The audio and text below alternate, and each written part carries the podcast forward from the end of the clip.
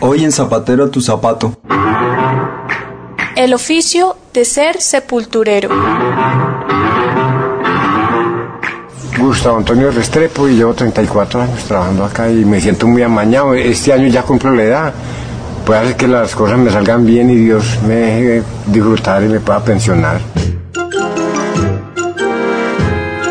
Pues una familia muy amistad de, de los que administraban el cementerio en esa época, en el 1977. Me conocían, yo iba a esa casa a, brillar los carros de los muchachos de allá que trabajaban, a lavarlos, a brillarlos. Entonces ya me, dieron que yo me casé y me dijeron que si me haría miedo trabajar acá y yo no, yo no creo que me dé miedo y empecé. Nunca me ha dado miedo, gracias a Dios. En la noche sí muy nerviosa, muy azarosa, porque uno sabe que está en un cementerio y luego ahí ve lo que uno por aquí, cosas tardecito a uno, pero no pues muy tarde, pero partes muy oscuras. Y entonces uno le dice que lo cogieran a uno, toca de pronto, se imagina uno, pues el grito sería muy horrible. Pero de los muertos no, así, pues yo creo en las ánimas más bien. Yo a ellas inclusive las menciono mucho, les rezo una cosa a la otra, porque soy muy devoto a ellas.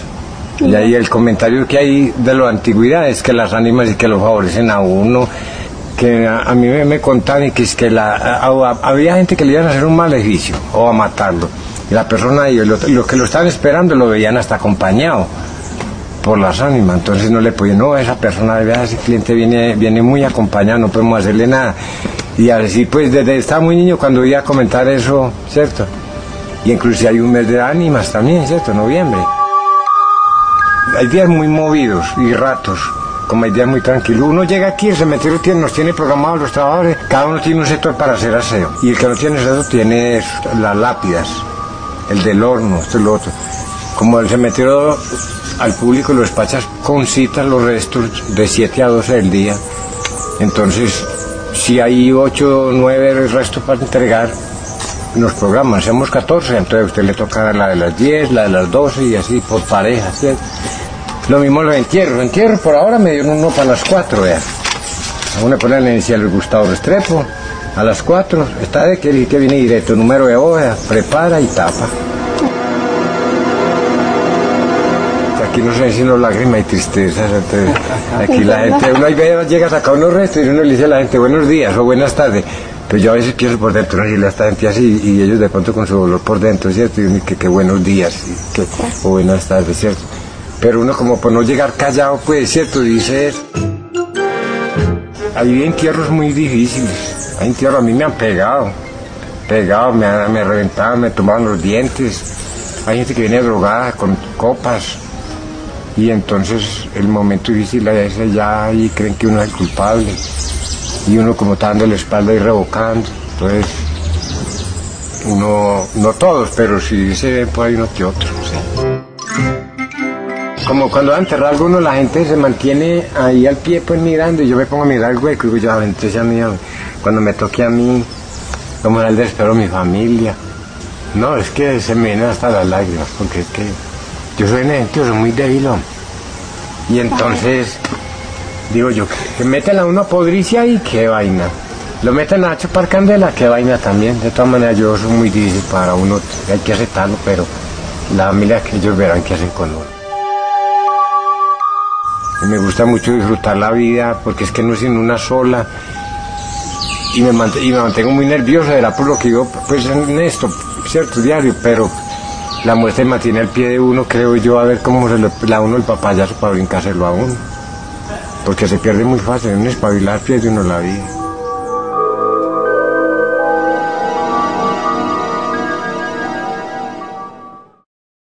Los libros. Señal Radio Colombia. Ya no somos lectores totales, sino fragmentarios. Eso lo dice usted también en, en otra entrevista en la que está hablando de la empresa que, que a- arranca con Viaje al interior de una gota de sangre y sigue con la balada. ¿Y será o no será una pentalogía? Ya veremos. No lo obligaremos a publicar una pentalogía. Ah, bueno, estaría bueno saber de todas maneras cómo, cómo Una de las, de las características de la, de la balada es que arma un rompecabezas imposible, que es esta situación de Colombia en ese momento, en los 90, en la cual todo el mundo está, digamos, familiarizado con la posibilidad de, de, de la muerte violenta. En Viaje al interior de una gota de sangre, el tono es otro, es un tono más narrativo, más casi que usted permite que uno se acerque más a los personajes, eh, que tienen nombre, ap apellido, es otro tono. Tiene que ver también con la situación de violencia en Colombia, pero es otro tono diferente. En realidad, son, el viaje al interior de una gota de sangre es una antítesis de la balada. Ocurre en un territorio alusivo, en una época alusiva que sería los años 80 eh, del siglo XX, mm, es el comienzo de la pugna de territorios. Eh, mientras que una va narrando la historia de los perpetradores eh, desatados, ¿no? Mm, el viaje al interior de, de, una gota de sangre, que estilísticamente sí es distinto, mm, narra la historia de quiénes son las víctimas de una matanza. Empieza con la matanza, es como parte de un núcleo dramático, se expande y va mirando cada uno de estos personajes quiénes eran, eh, cuáles eran sus ilusiones, hacia dónde iban. Yo he llamado esto, a este estilo, pues una, una crónica metafísica porque utiliza como la técnica de la, de la crónica, pero no tiene los límites de la crónica que, que, pues, que se queda en la, cuando ya no le puede uno meter introspección, cuando ya hay que echar mano de los recursos literarios. Entonces, eh, mientras una crónica contrae un hecho y trata de, de informar meramente, mmm, la literatura tiene que expandirlo, ¿no? Entonces, por eso empieza un poco con esta síntesis de muchas matanzas eh, de las que yo fui estudiando sus procederes por los prontuarios, por las noticias de prensa, por lo que los testimonios de los que sobrevivieron y fui sacando eh, pequeños episodios para tratar de armarme yo mismo el mapa de cómo funcionaba una matanza. Entonces, eh, pues hay muchos viajes en el mundo, hay, viajes que cuentan un poco la vida de, del viajero, eh, como hacía Chadwin, hay viajes que cuentan la vida de los países, eh, como los de Marco Polo, que está ahora en la televisión. Eh, hay estamos, viajes... Estamos ¿Usted no está viendo Marco Polo en la televisión? No, no, no estoy viendo Margarita. Ya, ya voy, voy, a abandonar la lectura. ya. sí. Bueno. está claro, me voy a dedicar a, a, la, a, a las, a, ver, a Netflix, Polo. a Netflix, a ver a Marco. Polo si toca. Bueno. Y bueno, y este es, este es un viaje distinto, este es el viaje que hace, el recorrido que hace un niño por un paisaje de matanza, porque es la mirada del niño. Por eso también hay una distancia. Eh, en, el, estilo, en el punto de vista, eh, creo que el control del tiempo también cambia, mientras que la balada es eh, esa especie de alfarería rota de la cual el lector va a tener que ir reconstruyendo los pedacitos para crear la pieza. En, el viaje mmm, es como un gran fresco pintado en una pared eh, del cual se va a detalles por momentos y al, al, ver, al juntar los detalles se ve el, totalmente el fresco. Eh, el espíritu también cambia porque eh, podría ser más optimista el viaje, sin embargo no lo es. No, no, sabe uno cómo puede ser más optimista el por viaje. La, si porque no... el punto de vista es el punto de la... vista de, del bueno. niño, ¿no? Es por eso. Pareciera, pero no lo es. Ahí se acaba la infancia. Yo tengo una pregunta que me parece obvia si uno mira la historia de la literatura colombiana. ¿Quiénes son sus antecesores? Porque una de las cosas más notorias en la literatura contemporánea colombiana es la manera como muchos de los escritores están soslayando este tema que usted sí, sí, sí. apuñala en la primera y que parecería, pues cualquiera que haya vivido aquí sabe que es el tema.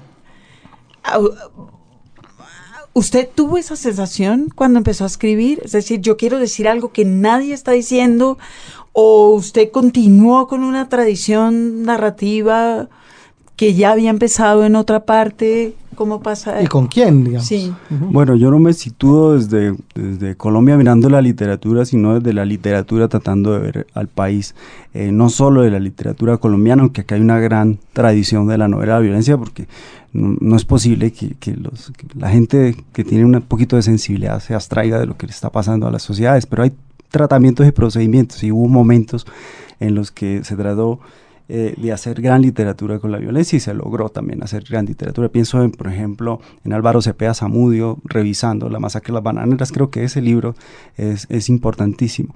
Eh, hay autores que a mí mm, mm, me han servido para mm, distanciarme eh, desde el punto de vista estilístico. Eh, autores como Agota Christoph, eh, yo lo siento muy cercano a mí, Agota Christoph, autora de Klaus y Lucas, que es también una novela que cuenta la guerra, pues las, las, guerras, las grandes guerras e invasiones a Hungría mm, en el siglo XX a partir de la vida de dos niños, ¿no?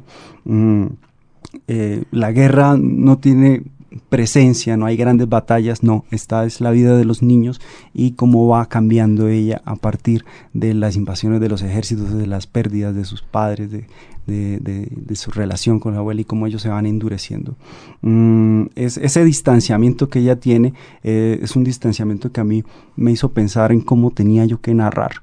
Em, Dalton Trevisan, de también espero que que alcancemos a pasar un poco, es un autor brasilero que va contando un poco la vida de Curitiba, la vida de los maleantes y de los delincuentes callejeros y las vidas sentimentales eh, y la forma como él describe eh, es una eh, digamos, es un recurso estilístico que yo quería también tratar de capturar para poder contar. Creo que son dos autores que yo los siento muy cercano. Otro autor que, que yo siento muy cercano es Nelly Campobello de México que contó unas historias de la Revolución Mexicana a partir también de las vidas domésticas y de la observación de una niña, eh, que, es, que es ella misma. Es, esos tres autores fueron fundamentales, autores colombianos que han narrado la violencia. Lo, yo creo que lo, voy a interrumpir un minuto. Usted en estos escritores estaba específicamente buscando una voz, es lo que nos está contando, ¿verdad? Em, me los topé y dije, eh, hay, aquí hay una manera de abordar un tema, la muerte, la violencia, que es algo que yo puedo usar. Que es un procedimiento que yo no había visto en los libros que se ah. había leído de autores colombianos. Ok. Sí, aunque hay buenos tratamientos. Eh, Usted se acuerda de este periodo que llaman de la novela de la violencia, ¿no? Que son como 100 novelas. Sí, como de que es como de los 50. Sí, exacto. Em, hay un par de novelas de ahí que a mí me gustaron mucho. Em, no por todo no por todo lo que contiene sino por episodios que contienen eh, está Viento Seco de Daniel Caicedo. De Daniel Caicedo. Que cuenta estas matanzas del valle eh, matanzas documentadas. Pero en Viento Seco hay un personaje de una señora a la que violan unos pájaros de estos unos policías al servicio del régimen. Em, y ella prepara una venganza y la venganza consiste en servirles un banquete a sus perpetradores un banquete exquisito eh, un ajiaco, yo no sé qué sopa es la que les hace, eh, y va emponzoñando el banquete mm. para vengarse de ellos. Es, es, una escena que está dentro de un libro que narra muchas atrocidades. eso es una escena de la tragedia griega o de aquí. Pero, sí, mm. eh, ese libro narra, creo que la matanza de Betania en el valle, que fue un pueblo que lo incineraron con la gente adentro, una cosa atroz que pasó en los años 40, eh, a finales de los 40, comienzos de los 50, y él documenta esto, pero dentro de, esa, de esas historias deshumanizadas que tiene, que pueden ser casi que un sartal de, de, asesinatos, que era lo que cuestionaba García Márquez, que eran las novelas de la época, hay un par de escenas que son que son escenas literarias, vitales, escenas que van mostrando mm, ambigüedades en los personajes, que van rompiendo los arquetipos, que va diciéndonos que eh, desde ahí sí se puede narrar algo. ¿sí? y era lo que a mí me interesaba. visita tendenciosa y maravillosa, entonces, de esta gran tradición de la novela, que en general es novela, un, digamos, mala o ilegible, buscando cosas valiosas. Estoy pensando en ese gran escritor que es Osorio Lizarazo. claro, está Caicedo, que me acabo de acordar que además ya no se lee. Sí. Daniel ¿Cómo llegó usted ahí a Viento Seco? Viento Seco era casi una lectura escolar en los 70 y después, ups. Pues yo los fui comprando de segundas ahí en el centro, asesorándome de los, de Alejandro Torres. De los libreros, sí. Y ellos me, me dijeron, vea, esta, esta no, esta es muy malo. De los que a mí me gustaron, de, Daniel Caicedo, em, me gustó eso, Viento Seco. De Gilberto de Echeverry Mejía, me gustó Marea de Ratas. Creo que ahí hay también algunas ese miedo que tiene ese pueblo, de ese personaje, que es el alcalde que recién le ponen. Eh, también esa representación del miedo es muy interesante como la trata ahí este señor.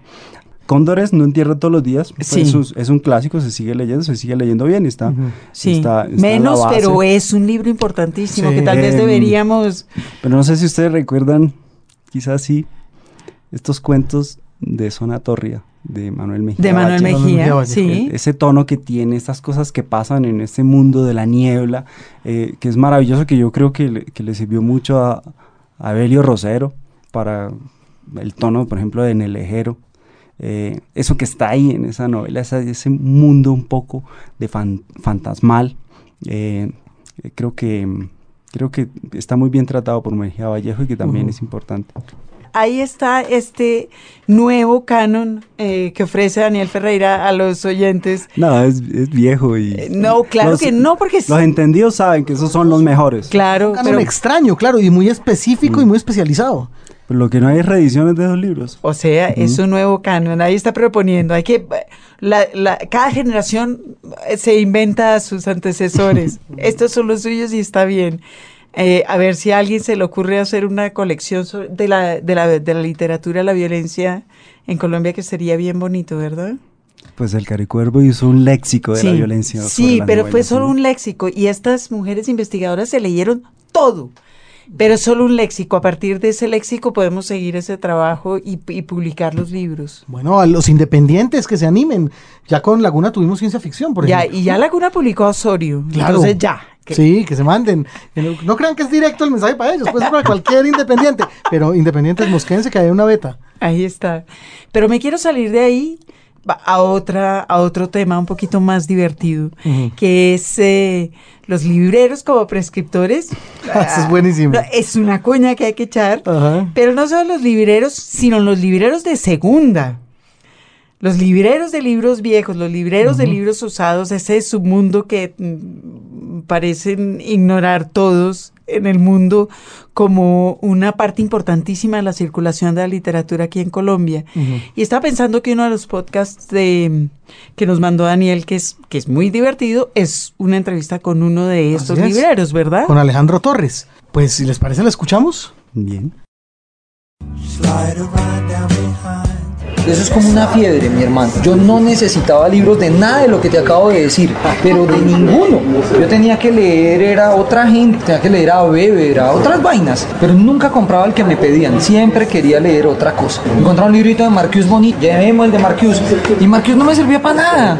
Nunca me lo pidieron, nunca hubo nada, ni una sola conversación, pero el hombre los vendía. Entonces una buena tarde, después como de un año de estar viniendo casi todos los días, me preguntó, como en agosto, estaba yo en vacaciones del 2000, me dijo, hermano, mi mujer eh, está embarazada, pues, acaba de nacerle el hijo, y pues no tengo cómo ir ni siquiera a verlo, o sea, estoy aquí desde las 10 de la mañana hasta las 7 de la noche, entonces yo no sé, ¿usted tiene tiempo, hermano? ¿Usted a qué horas estudia? Pues yo digo que usted tiene tiempo, pues usted la pasa por aquí siempre todas las tardes, y eso era verdad. Yo después de las 2 de la tarde no tenía nada que hacer, entonces me dijo, si tiene tiempo, cuídeme la librería de las 2 a las 7, a ver cómo le va. Y yo le dije, pues espere, yo hago una llamada, no se me va a olvidar nunca en la vida. Llamé y le dije, papá, que es que conseguí trabajo. Me dijo, sí, excelente. Fue la última vez que me dio pa'l bus. ¿Sí me entiende? Fue la última vez. Ni siquiera había terminado la universidad. Pero ¿quién me manda a hablar a mí? Yo soy capaz de salir todos los días de mi vida y irme para una librería, saliendo de esta. Creo que no hay nada más grato que encontrarse a alguien a quien le puedes dirigir la palabra preguntándole lo que buscas, así de pronto. O que te cuente si ha llegado algo que cree él que te interesa, o que al menos le da un poco de calor al asunto, porque tal esto aquí solo nosotros allá y ustedes dos aquí. Entonces digamos que todas las facetas de comprar libros son bacanas, pero si vamos a hablar de librerías, las librerías solo las calurosas son las que atraen a la gente, solo esas. Esas librerías impresionantes como la del Fondo de Cultura Económico apabullan a la gente, te hacen sentir que no vales nada, que no sabes nada, que no tienes nada tampoco, que no te alcanza para nada.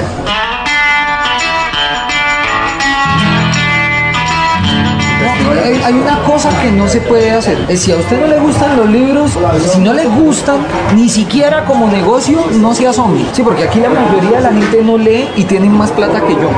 Parta de ahí. Son inmensamente ricos y nunca han leído un libro. La única garantía de vida, la memoria. Uno se da cuenta si sirve para estar aquí es porque tiene muy buena memoria. Sirve para estar lo primero. Lo segundo, el respeto por el objeto.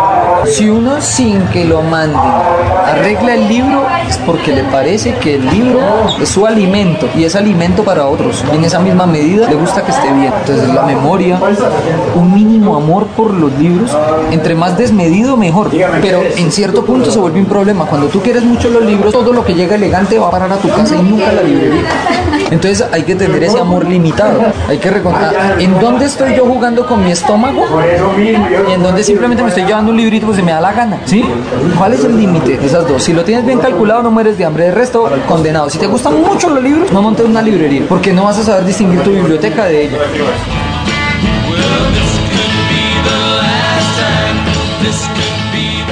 Interesan dos cosas. ¿A quién se lo voy a vender y cuánto me cuesta? Porque lo otro, tengo un acervo y de él me valgo. El acervo es el libro, el cliente o los, el libro, el cliente, el precio, todo, todo. Eso se mira todo, pero se mira en, en segundos. Uno piensa esa cosa sin pensarla ya. El librero se caracteriza no solo porque conoce los libros, sino porque conoce más la gente que los libros. Es más importante la gente que los libros, porque los libros ellos en sí mismos pues sí tienen patas y sí están vivos, se hacen extrañas asociaciones, desarrollan matrimonios raros, se cascan los unos con los otros, son, son ente muerto mientras nadie los lea, son solo papel. Pero en el constante circular, pues el libro está vivo. Pero lo que importa es que el librero conozca a la gente. El librero de raza primero es un man que lleva muchos años en el negocio. No es un cachorro de, de 20 ni de 30, es un man de 50, de 60.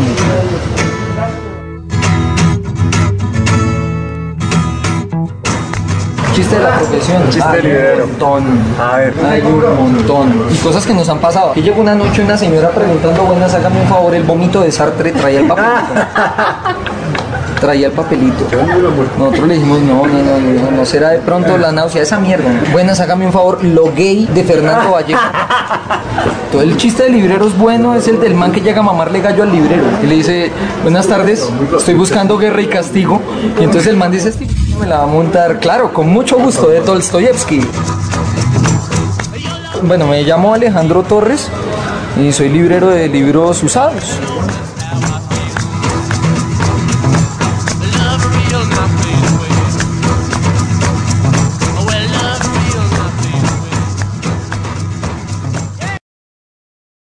Los libros. Señal Radio Colombia. En lista de espera. El momento de nuestro famoso cuestionario, Margarita, o de su famoso cuestionario. Esta vez para Daniel Ferreira, nuestro invitado de hoy a los libros, autor ganador de Premio Clarín de Literatura. Autor ganador de Premio. Clarín. Mientras ustedes están en esa, yo les traigo agüita porque está Y en esperamos este que estudio. pronto sea uno de los escritores colombianos más vendidos en Colombia. Seguro no que sí. sabemos por fuera, pero por lo menos No, eso es seguro. en Colombia. Eh, sí. Vamos a pasar un, a la, un poquito a la frivolidad, Daniel. ¿Estudias o trabajas? A ver si nos relajamos un poco. Mentiras. Sobre el estudias o trabajas, fíjese que estoy dando mucha lora con eso, porque hay una, hay una declaración suya. De hecho, no es una declaración, fue parte del discurso que usted leyó cuando estaba recibiendo el premio Clarín. Y dice lo siguiente, lo voy a citar a usted en vez de dejarlo leer. Si no soy dueño de mi tiempo, si no tengo refugio, ni puedo conseguir alimento, ni puedo decidir mi trabajo, entonces tampoco puedo decidir mis pensamientos. Rebelión de los oficios inútiles narra una insurrección que no busca cambiar el gobierno, sino que se trata de una rebelión doméstica, de una que intenta cambiar la vida de los que se han rebelado. Mientras yo leía este texto, en realidad yo estaba pensando en su oficio, en escribir, en tener un blog. ¿Cómo funciona eso de comer y escribir? Pues hay profesiones eh, desprestigiadas y otras eh, sublimadas, ¿no? Entre las más desprestigiadas está la de la escritura. Yo desde hace unos años ya básicamente me he enfocado en escribir y en escribir, también en cocinar en, y en otras cosas, pero mm, la fuente de mis ingresos es básicamente escribir. ¿Cuánto se gana? Pues es algo que no voy a decir por acá, por micrófonos. El Pero trabajo en suficiente para internet es- comer. es sí, pero sin tener ambiciones. Si usted no tiene muchas ambiciones de, de conseguir cosas materiales, de esclavizar su vida para, para obtenerlas, si no está dispuesto a eso, pues puede vivir con poco. El trabajo en internet es un trabajo, es un ocio no remunerado, es, es una satisfacción personal que me ha permitido también enlazar eh, redes contactos con los que puedo conversar sobre, sobre la literatura, porque finalmente uno en el mundo literario en el mundo literario entre comillas, porque no es el mundo literario de la farándula literaria, Pero sino sí es el mundo eh, literario. la- vivir la pasión de la literatura eh, solo se puede hacer compartiéndola con otra gente que comparte la misma pasión. Entonces encontrar a través de internet gente con la que he, he compartido esta pasión me ha permitido seguir manteniendo vivo el entusiasmo. Entonces esa es la gratificación que queda. Eh, básicamente no hago nada que le sirva al gran capital, yo no produzco nada que le sirva, que mueva a esta sociedad y espero mantenerme ahí en mis oficios inútiles. También en 20 años le voy a hacer esa pregunta. Y por supuesto, la primera pregunta de mi cuestionario sobra, porque cualquiera que haya visto el blog de Daniel sabe que le gusta leer. ¿Cómo escoge sus lecturas? Va cambiando según los intereses de la época. Por ejemplo, desde hace un par de meses tengo un interés eh, cada vez más ávido por, por la brujería y por temas eh, de esoterismo. También tuve mi temporada de los sueños. Esto es porque estoy planeando que- en algún momento hacer una novela sobre brujería. No, eh, porque ma- yo después sé. de la pentalogía. Eh, y me van interesando estos temas. Siempre me han interesado los sueños, pero yo básicamente eh, me he mantenido como en una regla de tres. A mí me gusta ir leyendo mm, un libro de poesía, un libro de ensayos y una novela.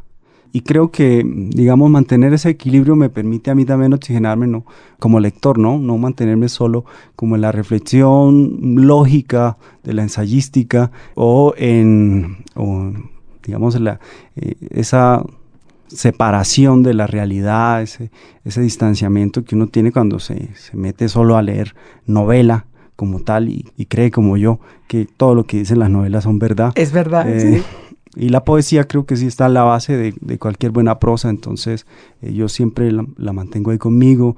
No he cometido poesía, solo en privado hago algunas cosas, pero trato de que la experiencia narrativa tenga mm, un uso del lenguaje y un poder de figuras literarias como los que yo encuentro en los poetas que a mí más me gustan. Yo quiero volver a los sueños. Estaba pensando que una vez Andrés Trapiello dijo por escrito o en público, yo no lo recuerdo, que no había nada más aburrido en la vida que estar leyendo una novela y encontrarse con un sueño. Sin embargo, usted logra usar, y estoy pensando en el fragmento que nos acaba de leer de la balada, lo onírico como un recurso literario. Y estaba pensando, más allá de eso, que hay una, un cambio de visión del, del mundo literario en relación con los sueños. Estaba pensando en Inca Martí, que publicó hace poco su cuaderno de sueños. ¿Usted usa los sueños suyos Sí, como material literario? no solo como material literario, sino como guía en la vida. En mis sueños mi doble es el que, el que me está dando las señales y yo trato de mantener un control del sueño, pero más allá de... de- ¿Lleva un cuaderno de sueños? Sí, claro que sí. Desde que empecé a llevarlo, sueño más. Claro. Sí, pasé una temporada en que no soñaba, no sé, yo decía, ¿qué pasa? Hay una muchacha, me dijo, vea, le regalo este cuaderno azul, azul aguamarina para que usted registre sus sueños. Entonces lo puse al lado y, y volví a soñar. Y volví a tener el ejercicio. Pero bueno, esto, el interés por la vida onírica yo siempre lo he tenido, pero literariamente creo que, que al imponerle un poco la vida onírica a los personajes, uno está hablando de conexiones inconscientes. Yo le, digamos que soporto mi vida onírica en los personajes, les presto lo que yo, mi vida onírica a los personajes, no, no como sueñan mis personajes, yo relaboro esos sueños Obviamente. para, contarlos de ellos. Pero eh, siempre me ha interesado, creo que, no sé, si uno se muere de 70 y pasa 30 años de esos 70 durmiendo y, y no aprovecha la vida onírica que tiene, que, que además quien no la tiene se enloquece. Ya, ya los, O se enloqueció ya, en se realidad. enloqueció ya. Eh, eh, como, como, han- como los, los psicólogos eh, han ido rastreando, Ginás también sostiene lo mismo, que quienes se someten a esas terapias de, de- de estímulos de cerebro llegan tres días eh, de insomnio y les toca frenar porque si no se, de verdad se desquician. Se desquician. Mm, quien no atiende esa vida onírica, pues se pierde una parte riquísima de, de otra forma de la poesía, eh, porque los sueños los conectan a uno con, pues, no Con sé, otra no, parte de uno. No, con la divinidad, en realidad, Bueno. es con eso. ¿Tiene alguna hora en particular en que le gusta leer? Yo trato de leer em, a ratos siempre el, eh, el diario Borges de Bioy Casares, entre otras cosas para reírme, porque hay muchos chistes de mala sangre que están ahí esbozados, eh, porque también es un, un ejercicio exquisito de, de, reflexión sobre la escritura. Leo poesía colombiana eh, a Jaime Jaramillo Escobar. Mm, que ¿Pero alguna hora en particular lee? ¿Se levanta por la mañana y lee o lee a medida que le van dando ganas a lo largo del día? Yo siempre... ¿Se sienta a leer? No, yo siempre estoy leyendo. Todo, yo estoy, no sé, yo estoy preparando mi almuerzo y en los, mientras me quema el arroz estoy leyendo lo que... Tengo un plan en el día para leerme 200 páginas, pero no siempre lo cumplo. Pero ah, y se hace un plan sí, de lectura. Sí, sí, sí, Se hace un plan variado como menú. Hoy, al almuerzo, Jaime Jaramillo, sí. a la... Sí, sí, con una torrecita de libros que, que, voy poniendo cada mes. No siempre lo cumplo. Yo siempre estoy leyendo 20 libros al mismo tiempo y pues no los termino todos. 200 páginas al día son hartas páginas. Sí. Sobre todo si además se está escribiendo y llevando no, estoy un blog. De, además estoy y, jurado y en un concurso y me toca leerme un montón de libros para sacar dos. Lee en pantalla, lee en papel. Leo en pantalla, leo en papel, leo en todo. En, en todo. lo que le caiga. Recojo los papeles de la calle, eh, leo lo que, las cosas privadas, todo lo que vea por ahí, lo leo. Y tiene, ya, ya, ya nos contó, le gusta mezclar géneros. ¿Tuvo un libro favorito durante la adolescencia? ¿Uno que cargara debajo del brazo para todos lados? Eh, sí, en, leí mucho el diario de Pavés. ¿Un libro que haya regalado muchas veces? Eh, he regalado muchas veces Mujeres que corren con los lobos. Eh, he regalado muchas veces Trenes rigurosamente vigilados de Raval. He regalado muchas veces Luz de Agosto de Faulkner. He regalado muchas veces la, la, poesía que publicó Norma de Raúl Gómez Jatín. Que ya se acabó. Mm. Pero íbamos por la vida comprándolos a garlanchadas para poder regalarlo. ¿Qué libro no regalaría nunca? Ay Dios, yo quisiera no regalar los míos, pero pues los tengo que ir. Es preferible venderlos, Daniel, ya que estamos hablando, es preferible que se vendan. Creo que mmm, no, creo que, que, yo siempre regalo libros, no tengo ningún encono contra ninguno. Un libro tonto nunca lo regalaría. Al, alguna vez regalé el manual de experimentos parapsíquicos. que, que, más tonto que eso, pero pues tenía 16 años. Ah, está pero bien, está bien. Ahora siempre regalo libros y, y, ahora quiero regalarlos envueltos en pañuelo. ¿Piensa en usted mismo como en un escritor? ¿Usted se considera un escritor? Yo me considero un escritor, sí. ¿Escribe en computador, escribe a mano, escribe otra vez en papelitos en donde lo vaya cogiendo? Mm, yo escribo, tengo pues tableta, tengo libretas, tengo cuadernos, escribo los pedacitos de hojas de la Luis Ángel, estos que le daban a uno con los, con los libros. Gracias. Sí, donde tengo lapicero a la mano o un teclado, yo siempre estoy escribiendo en el celular. Eh, voy escribiendo también notas, cosas que escucho, palabras raras que no, de las que desconozco el significado, lo, todo lo voy anotando ahí. Y todo me sirve después yo a, a, a, las notas de libros o a los libros. A mí me parece que ese gusto suyo por las palabras raras se ve en sus libros, pero lo que más se ve en sus libros que a mí me gustó es que usted tiene un vocabulario en la cabeza que es su vocabulario de infancia y lo escribe. Me el, pareció maravilloso. Que es el dialecto de Santander. A sí. pesar de haber estudiado lingüística donde le dijeron que toca, que unas cosas toca y otras no, usted usa ese vocabulario. Sí, lo, debe ser también ¿Lo porque... pensó o lo hace inconscientemente? Yo he pensado rescatar palabras que eran de mi nona, por ejemplo, que murió casi de 90, entonces pues había una conexión en el tiempo eh, muy antiguo con, con, léxico que yo he ido encontrando, en un, por ejemplo, en un diccionario que sacó el Caro y Cuervo hace años sobre el, el, uso del español en Santander. Esas mismas palabras con un par de letras cambiadas, que eran las que usaba mi niño. Y digo, ah, ve esta palabra que existe desde el siglo XVII y español viejísimo, que quedaba eh, resguardada en alguna vereda de Santander donde dos o tres familias siguieron usando. Por ejemplo, decir ameros para estos colchones hechos con, lo, con las cáscaras del maíz. Del maíz. Metido debajo de, de, una colcha, ¿no? Estos eran los ameros, eran los colchones de la época. Sí. Y, y, eso, decir eso, pues hoy nadie lo entiende, pero rescatar un poco, digamos, el idioma y la raigambre de estas palabras, creo que también es, digamos, un compromiso que yo me he fijado, aunque pues no, no quiero hacer novelas que sean abstractas y obtusas por el uso del lenguaje, no, pero sí, es, es, el español de Santander que es mi español. Me, a mí me gustó mucho eso. ¿Cuánto tiempo se demora desarrollando un libro? Como, es decir, tuvo la idea esta de meterse en, en, en la, en, la, en la novela de violencia específicamente. Algún día de Bocón dijo que era una pentalogía y ahí quedó clavado para siempre. Pues Pero, sí. pues, ¿cómo llegó ahí? En realidad yo he escrito un solo libro, de siempre. Y era que yo me imaginaba que todos estos libros eran uno solo. Sí, y, y por eso no, el libro no me salía. Por eso pasaba, pasé muchos años tratando de organizar esas ideas. Cuando me di cuenta, sacándole una parte de una época, y me di cuenta que al desprenderlo funcionaba como pieza individual, se me solucionó un poco la idea del libro porque empecé a verlo separado, las partes. Pero en realidad eh, yo siempre he vivido pensando que es un solo libro. Entonces llevo, no sé, llevo 20 años escribiendo el mismo libro.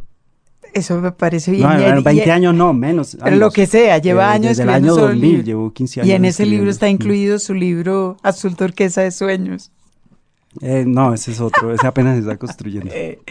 Lee mientras escribe. Eh, sí, sí, yo siempre estoy, digamos, manteniendo esa- esas dos disciplinas, la de fijarme un tiempo diario para escribir y un tiempo diario para leer. Creo que básicamente en mi vida se mueven estas dos. Hago más cosas, pero tr- trato de, de mantener esos dos tiempos. Entonces sí, escribo todo el tiempo y a la vez que estoy leyendo. Oye música mientras escribe. Mm, pues hace años no, después de que empecé a vivir en pareja, mm, digamos que mi oído empezó a abrirse a las músicas que los demás me empezaron a compartir y ya hoy sí escribo eh, oyendo música, pero no, no puede ser ni música cantada, ni, ¿sí? ni, ni estridente, sino una música a veces que va apareciendo al ritmo de lo que uno está escribiendo. Ah, ok. Y en otras formas de entretenimiento que no sé, ¿le queda tiempo para otras formas de entretenimiento? Para Pues el yo tengo cine, una obsesión ejemplo. con el cine también, es otro horario que me pongo en el día, aunque llevo un par de meses solo repitiéndome películas porque tengo un problema ahorita de concentración y se me van, se me van las historias, entonces me he dado como a, como a volver a ver La Gran Belleza, como a volver a ver 2064 de Boca Way, como películas de escritores y esto para ver, para ver también en el espejo de los, de los arquetipos cuáles son las soluciones que van encontrando para la vida y cuáles le sirven a uno. Los libros. Señal Radio Colombia. En su mesita de noche. Jaime Andrés se quejan. Sí, la Se gente que- se reclama a quejan, gritos. Se quejan. Sí, sí, sí, lo sé. Bueno, pues arrancamos año y así las cosas. Mm, está bien iniciar diciendo a la gente que ahí estamos, seguimos en nuestras cuentas de Twitter. Margarita Valencia se encuentra en arroba Valencia Libros y este servidor en jamón raya al piso salve. Ahí nos pueden hacer saber todo lo que tienen ustedes en su mesita de noche, los libros que están leyendo, los que están en espera todavía, los que están por venir, los que ya terminaron, etcétera. Y hoy tenemos un ofrecimiento delicioso de nuestro invitado de hoy, Daniel Ferreira, que va a regalar dos libros para que Oh. arranquemos con las mesitas de noche. Como tiene que ser, Entonces, claro. como va a regalar dos libros de él, que es el que va, los que vamos a rifar entre nuestros oyentes que nos escriban la mesita de noche. Maravilloso. Entonces ya saben, a nuestras cuentas nuevamente, repetimos. Arroba Valencia Libros, arroba jamón, raya al piso, salve. Los, mm, las descripciones más, mm, no digamos elaboradas, las que más nos gusten finalmente. Pero ustedes saben que les tienen Sí, que poner un poquito sí. de picante al asunto. Las que más nos gusten se llevan entonces cada una de ellas uno de los libros Somos de Daniel Ferreira. caprichosos y somos impredecibles. Eso es lo que somos, rudos. así es la vida. Así es. Pues Daniel. Pero vamos a arrancar bueno, en esta mesita de noche torturando a Daniel Eso. y aprovechando para eh, reproducir otro, otro podcast de lo que está leyendo. ¿Qué tiene su mesita de noche? Hmm, tengo a Alexandra David Neal, que estoy leyendo un libro sobre mm, la inmortalidad en vista en el Tíbet, en, en, en- en el Tíbet, en Lhasa, en, en la India y en China. Entonces, cómo persiguieron los antiguos chinos, indios y los tibetanos eh, la inmortalidad, unos con elixires, otros con conjuros, otros con rezos, otros con dioses, otros con sasen, con meditación. Eh, es un libro fabuloso de esta viajera que fue la primera mujer que visitó Lasha, primera mujer occidental que, que fue. Bueno, eh, yo, yo ya tomo nota porque yo estoy dedicada a la mortalidad, así que Igual que yo. voy a escribir Yo a lo eso. frívolo, a lo me parece sí. genial, claro. Qué maravilla. No, y yo le apuesto que una vez concluida la pentalogía, eh, Daniel Ferreira nos puede premiar con una novela de ese otro interés tan suyo que es esto, del el tema de lo, de lo metafísico. Pero ahí va, pero yo también Sí. quería aprovechar esta mesita de noche para reproducir el podcast sobre un escritor japonés del cual tampoco tengo noticia. Daniel me está haciendo quedar Basho se llama. mal, mal, mal. No, no, no, al contrario, nos está enseñando. Cuéntenos, cuéntenos de este escritor. Matsuo Basho. Eh, sí, fue un escritor japonés, un viajero penitente que hizo tres vueltas a Japón a pie en, en el periodo, no sé si es Edo, no sé cómo lo llamaban, en el que los poetas eran muy importantes y bienvenidos en las casas y lo único que tenían que dejar el peregrino poeta era un, pequeño poema hecho en sílabas japonesas en- eh, que, que iba a ser el haiku. Mm. Este hombre va viajando y va reflexionando sobre el clima, sobre la vida, sobre todos esos aspectos. Hay una mm, buena traducción de un japonés que vive en México eh, con un prólogo de Octavio Paz. Eh, que se llama La senda de Oku. Es un libro, pues no sé si sea posible conseguirlo en las librerías de viejo en el centro eh, o si en internet alguien lo busca, puede encontrarlo. Es, es un libro maravilloso, va contando un poco la historia de este hombre, de cómo era ese mundo, eh, de cuál era la importancia de la poesía, la poesía como mantra, la poesía como talismán, la- como protección de los hogares. la- un- era una época en la que la poesía era más importante, era la moneda común de, de Japón. Era, es interesante por eso. Bueno, Matsuo Basho entonces en este podcast que nos ofrece Daniel Ferreira.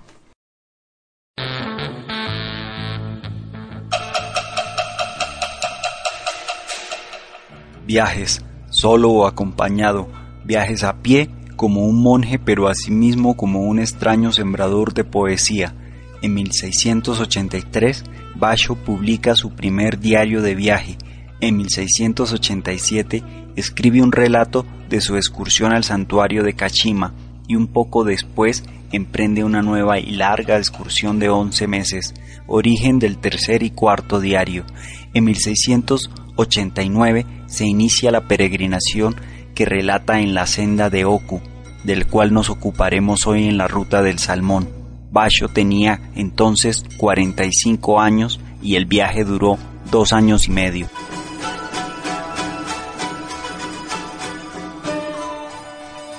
Los meses y los días son viajeros de la eternidad. El año que se va y el que viene también son viajeros.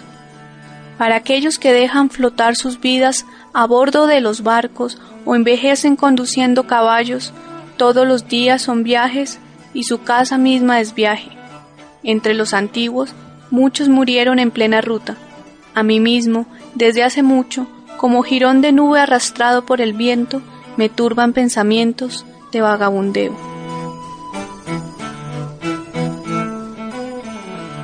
Matsuo Basho nació en 1644 en Ueno.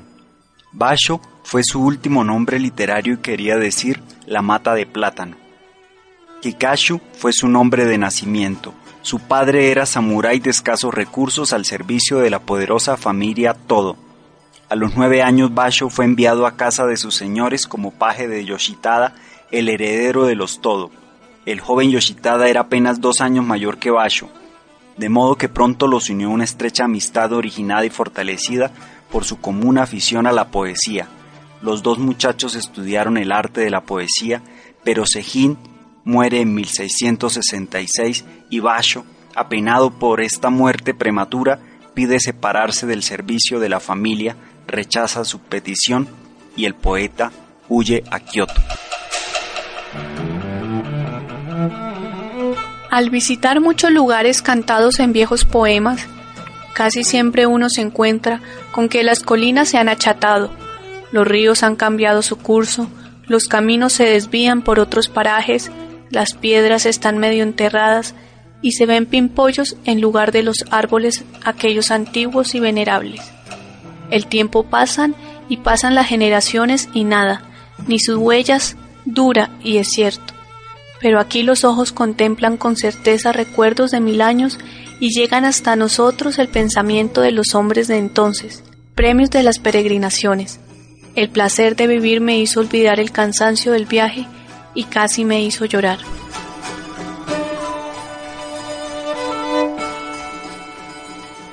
En Kioto estudió poesía y caligrafía, leyó a los clásicos chinos y japoneses en 1672 Basho se instaló en Edo, Tokio. Allí conoció al poeta Shoin y durante un tiempo se hizo miembro de su escuela poética. Allí publicó varias antologías, se hizo conocido. Un amigo le regaló una casa cerca del río Shumida en 1680 y ese mismo año otro de sus discípulos le ofreció como presente una mata de plátano de la que extrajo su nombre, Basho. No tardaría en empezar sus viajes.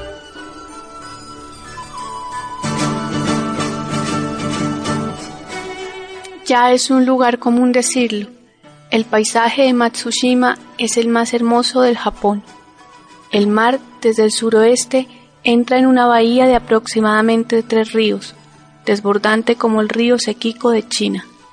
Es imposible contar el número de las islas. Una se levanta como un índice que señala el cielo, otra se tiende boca abajo sobre las olas, aquella parece desdoblarse en otra, la de más allá se vuelve triple. Algunas, vistas desde la derecha, semejan ser una sola y vistas desde el lado contrario se multiplican. Hay unas que parecen llevar un niño a la espalda, otras como si lo llevaran en el pecho. Algunas parecen mujeres acariciando a su hijo. El verde de los pinos es sombrío y el viento salado tuerce sin cesar sus ramas de modo que sus líneas curvas parecen obras de un jardinero. La escena tiene la fascinación distante de un rostro hermoso. Dicen que este paisaje fue creado en la época de los dioses impetuosos, las divinidades de las montañas. Ni pincel de pintor ni pluma de poeta pueden copiar las maravillas del demiurgo.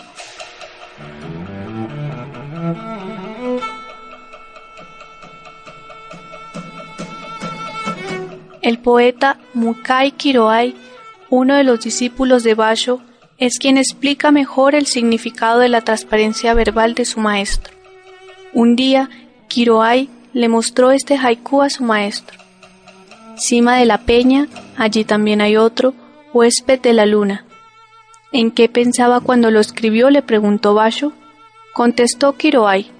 Una noche, mientras caminaba en la colina bajo la luna de verano, tratando de componer un poema, descubrí en lo alto de una roca a otro poeta, probablemente también pensando en un poema.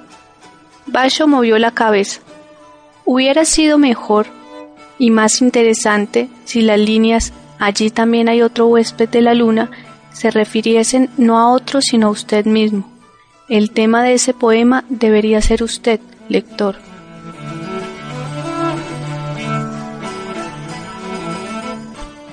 Hora del tigre, niebla de primavera, también rayada. Ah, el mendigo, el verano lo viste de tierra y cielo. Para el mosquito, también la noche es larga, larga y sola. Al Fuji subes, despacio, pero subes, caracolito. Maravilloso, ver entre las rendijas la Vía Láctea.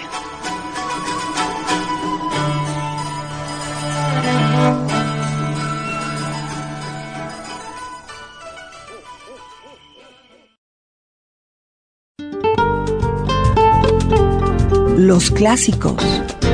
La sección donde le preguntamos a nuestros invitados cuál es su clásico personal y los invitamos a que nos lean un fragmento del mismo es la que acaba de llegar aquí a los libros, hoy con Daniel Ferreira. Usted dirá que nos tiene para... Hoy con cine doble. Ah, sí, sí, hoy nos vamos con social doble, como dirían Ahí- en mi tierra. ahí está. Hace mucho tiempo. Con lectura y con podcast. Bueno, Primero este- la lectura. Entonces, una joven promesa de la literatura colombiana que murió a los 34 años tenía, ya había sido director de Vanguardia Liberal, eh, había sido tísico, de, tenía tuberculosis, había viajado, se había enamorado, había hecho todo lo que necesitaba hacer. La gente que vive así trepidante se muere joven. Ujú. Eh, Tomás Vargas Osorio. Este es el primer tomo de sus obras completas que publicó la Gobernación de Santander. Dentro de ese libro hay un- unos cuentos que llaman Vidas Menores, eh, que a mí me parecen fantásticas. eh, son escritos como por alguien que ha leído atentamente a Thomas Mann, por ejemplo. Ujú. Creo que que puede ser una corrección. Son textos de viaje por el Magdalena, en buques, eh, son, son pequeñas mm, observaciones que él hace del paisaje. em, y construcciones imaginarias sobre las vidas de la gente que ve pasar por la calle. Ujú. Em, este, estos cuentos fueron reeditados eh, hace unos años, como cuatro años, por la Universidad Pontificia eh, Bolivariana de Bucaramanga y entonces yo creo que todavía se pueden conseguir por ahí. Si la gente tiene la suerte, para mí es un clásico de la literatura colombiana, em, un, un ser con, con un sentido de, de la observación. Sí. eh, que, es, que es maravilloso y que es poesía en la prosa. Bien. Muy bien. Entonces, Arranque. ¿se dirá? ¿Sí? Sí, Bueno, señor. Voy a leer un, un fragmentico de, de esto de, de vidas mm, menores. Se llama Reflexiones. Aquí hay varios tonos. Ah, no, mm, soledad se llama. Mi vida es gris, como dicen los poetas. No sucede nada en mí. Todo sucede afuera. Lo que quiere decir que yo me encuentro al margen de la vida. Me analizo y no encuentro la causa por la cual ningún hecho, ningún suceso se localiza en mi carne o en mi espíritu. Soy joven y sin embargo la vida está más allá de mí, se me escurre entre los dedos ardientes e inútiles. Cómo envidio a los que, corriendo por una carretera, de pronto dan un salto mortal sobre un precipicio, a los que despiden del empleo y se ven sin cama y sin comida, a los que sucede algo entre tantas cosas como pasan. Yo soy más desventurado que todos ellos porque la vida no se preocupa por mí, me desprecia. Una mujer, yo necesito una mujer. Una mujer lo es todo. Es como la ley de gravitación que hace converger en el hombre, vértice, todas las rutas de la Tierra. Una mujer es siempre un verdadero acontecimiento que nos sucede. Es la vida que se localiza en nosotros, dándonos la sorpresa alegre de sentirnos de pronto más vigorosos, más hincados en la tierra, más llenos de gravedad. La muchacha de las tetas grandes y firmes, en cuyos dientes el sol espejeaba, el adivinar su olor vegetal, frutal, ¿Y qué sería ese escosor nervioso de las manos que pretendía vanamente coger aquel rostro mofletudo y moreno que parecía untado por melaza dorada? Poco a poco fue tranquilizándose. Sobre su cabeza el ventilador del cafecito giraba con un zumbido monótono, pero difundiendo una brisa circular que lo envolvía como en una caricia. Lejos sonó la sirena de un barco que anunciaba su arribo al puerto, estirado bajo las palmas y el platanar y un cielo duro cubierto por leve baluz de oro. Esto ocurre en el río Magdalena y después lo que hace es ir a contactar a la prostituta del barco. Es una maravilla porque además tiene los dos registros. Él va hablando en primera persona y después se distancia y empieza a describir qué está haciendo ese personaje El ese señor que barco. Ah. vaya a... Qué bien. Es una maravilla. Tomás Vargas Osorio. Me Hay que prestarle atención. en Vidas menores. Mire, qué bonita Gracias. edición además. La Universidad... La gobernación de De Gobernación Santander. de. Santander. Reflexión Memoria Regional. Bueno, muy interesante. Y mientras Margarita ojea el libro, le pregunto a Daniel Ferreira por nuestro otro invitado aquí a los clásicos, Dalton Trevisan. Bueno, Dalton Trevisan es un autor, bueno, ya lo he mencionado aquí antes, es un autor brasilero, es un autor escurridizo, no da entrevistas, no pone la cara a, a la prensa, no le interesa, es un hombre que debe estar alrededor de los 84 años, vive en Curitiba, Brasil, eh, y ha escrito un- unos volúmenes de cuentos que a mí me parecen maravillosos. Cementerio de Elefantes, que lo publicó Norma en español acá, eh, y El vampiro de Curitiba, que eh, es un poco la vida secreta de esta pequeña ciudad que es una joya de Brasil. Eh, hicimos un podcast con unos compañeros, con Manuel y con Juana, y queríamos compartirle entonces a toda la audiencia. La ruta del salmón. Hoy presentamos La bailarina de fantasía, un cuento de Dalton Trevisan.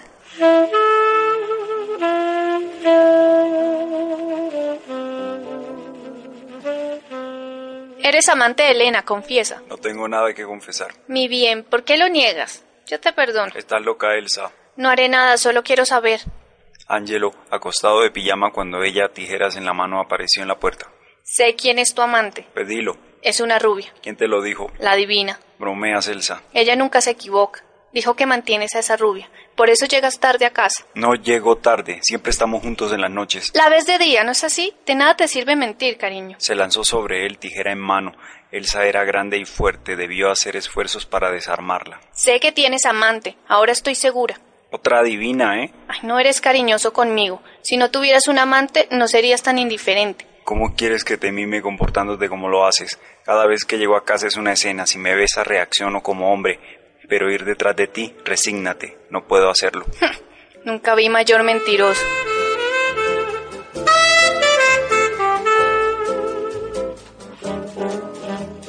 No lo dejaba contestar el teléfono. Le olía la ropa, inspeccionaba la chaqueta buscando cabellos rubios. Sobresaltado, Angelo despierta del sueño angustioso, la luz encendida y al lado de la cama, Elsa le punza suavemente el estómago con la punta de las tijeras.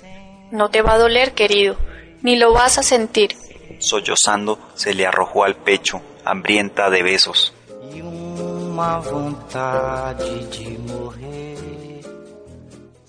Se separaron de común acuerdo. Ella exigió la custodia de los hijos, la casa, el auto, una mesada. Él aceptó y se mudó a un hotel. Elsa frecuentaba clubes nocturnos, lo buscaba en la oficina para hablarle de un joven muy cariñoso. Los otros no eran fríos como él. Angelo escuchaba en silencio.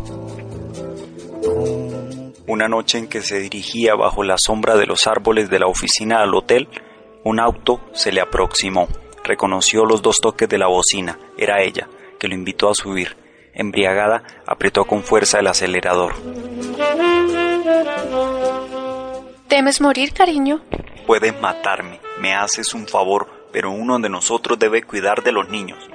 Las farolas encendían uno, dos, tres ojos de animal nocturno. Pide perdón por el mal que me hiciste, miserable. Haré lo que quieras, ahora maneja como una persona sensata. Me das pena, querido. El violento frenazo casi hizo volcar el auto. Ella le ordenó que bajara. La obedeció y subiéndose las solapas de la chaqueta se perdió en la calle desierta. Las farolas asesinas lo perseguían, pero no se apartó, dispuesto a morir con dignidad. Sube, canalla. Sin discutir, subió. Esa noche durmieron juntos. Al día siguiente, a escondidas de los vecinos, salió muy temprano. Para no pensar, buscó olvido en el vicio. Jugaba noches enteras, bostezaba en la oficina. Tuvo un ligero amorío con una viuda, la única mujer desde la separación. Del brazo de su amiguito, Elsa lo encontró en el cabaret. Dando gritos rasgó el vestido de la viuda, la agarró de los cabellos, sin piedad los atormentaba, jurando arrancar con las uñas los ojos azules de la otra. Angelo volvió a quedarse solo. Una boite de mala suerte anunció con gran despliegue la próxima atracción. Tania, bailarina de fantasía. En el cartel, la fotografía a colores de Elsa, medio desnuda, estrella de los bailes afro-brasileños, al ritmo del tambor, entre las bromas de los asistentes se meneaba en una pobre imitación del hula hula. Deshonrado, presa de la desesperación, Angelo decidió matarla. Solo el pensar en los hijos lo detenía. Fue a hablar con el suegro.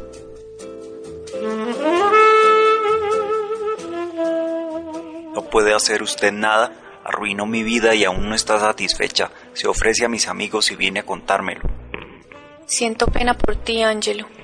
No puede pedir a su hija que me deje en paz. No vio su retrato en el periódico casi desnuda, así se exhibe al público, a los amantes. No tengo hija. Para mí está muerta. Abrió la gaveta del escritorio. Toma este revólver y sé hombre. Angelo recibió el arma, se dirigió a la puerta. Hijo mío, Se volvió en silencio. si no matas a esa perdida, el que te mato soy yo. El revólver le pesaba en el bolsillo. Jamás había disparado un tiro y gemía. Dios mío, ¿qué será de mí? Rodó los clubes sospechosos, escondido detrás de los automóviles. Cuando la vio en los brazos de un gordo, asió la cacha de madreperla. Quería matarla y quería morir, pero le faltaba el valor. Cabizbajo, regresó muy despacio al hotel. Era un manso.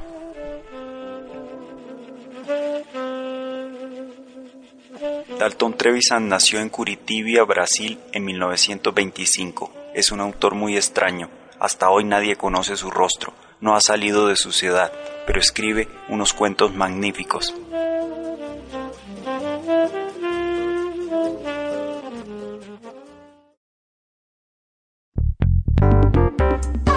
en verso o en prosa. Pues sí, raro al final del programa en verso o en prosa, pero no importa, Margarita, porque creo que este colofón está muy bueno. Es que es, es- otro aporte de Daniel Ferreira. Es un delicioso colofón. A mí me parece que es un delicioso colofón y, y Daniel eh, dice que, claro, por lo menos nos vamos con algo gracioso y divertido y con lo que él llama el chiste de la profesión. ¿Ah, sí? Para que todos los escritores se pongan en su sitio. Es Qué maravilla. este, es este colofón que me parece que es una buena, es una buena despedida. Y va así. Es Del de Museo del Edgardo. Kosarinsky, Museo del Chisme, una publicación de MC Cruz del Sur Ujú. de 2005. Y dice así. En sus excursiones sexuales por el norte de África, André Gide solía decir a los chicos con quienes se divertía, Tú no tienes por qué saberlo, pero en Francia soy un escritor muy conocido, aún famoso. Cuando conozcas a otros franceses, cuéntales que has estado conmigo para que vean que conoces a gente importante, para que te respeten. Impresionados, agradecidos, los chicos le pedían su nombre. El afable y calvo señor de lentes respondía invariablemente, François Mauriac. Qué bueno.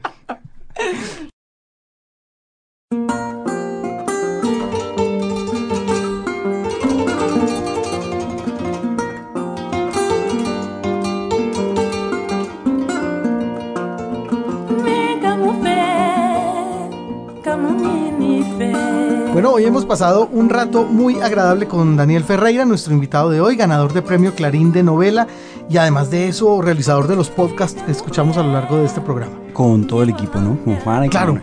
Ah, bueno, que no Y se nos que olvide. los podcasts aparecen en su, en su blog, Una hoguera para quedar de Goya. De ahí los pueden oír, los pueden bajar. Eh, sí, son, son realizados con... Hay una voz femenina, por lo menos. Sí, María Juana Espinosa y el editor, que es, que es- la magia del programa está en la edición. Un gran Es editor. Manuel Rondón. Es verdad. Bueno, ahí están los créditos y los agradecimientos para ellos también. Y bueno, Daniel, muchísimas gracias por venir aquí. No, a con ustedes por invitarme. Margarita, Sí, gracias, Daniel. Jaime Andrés. James González en Control Master. Nos vemos la semana entrante. Chao.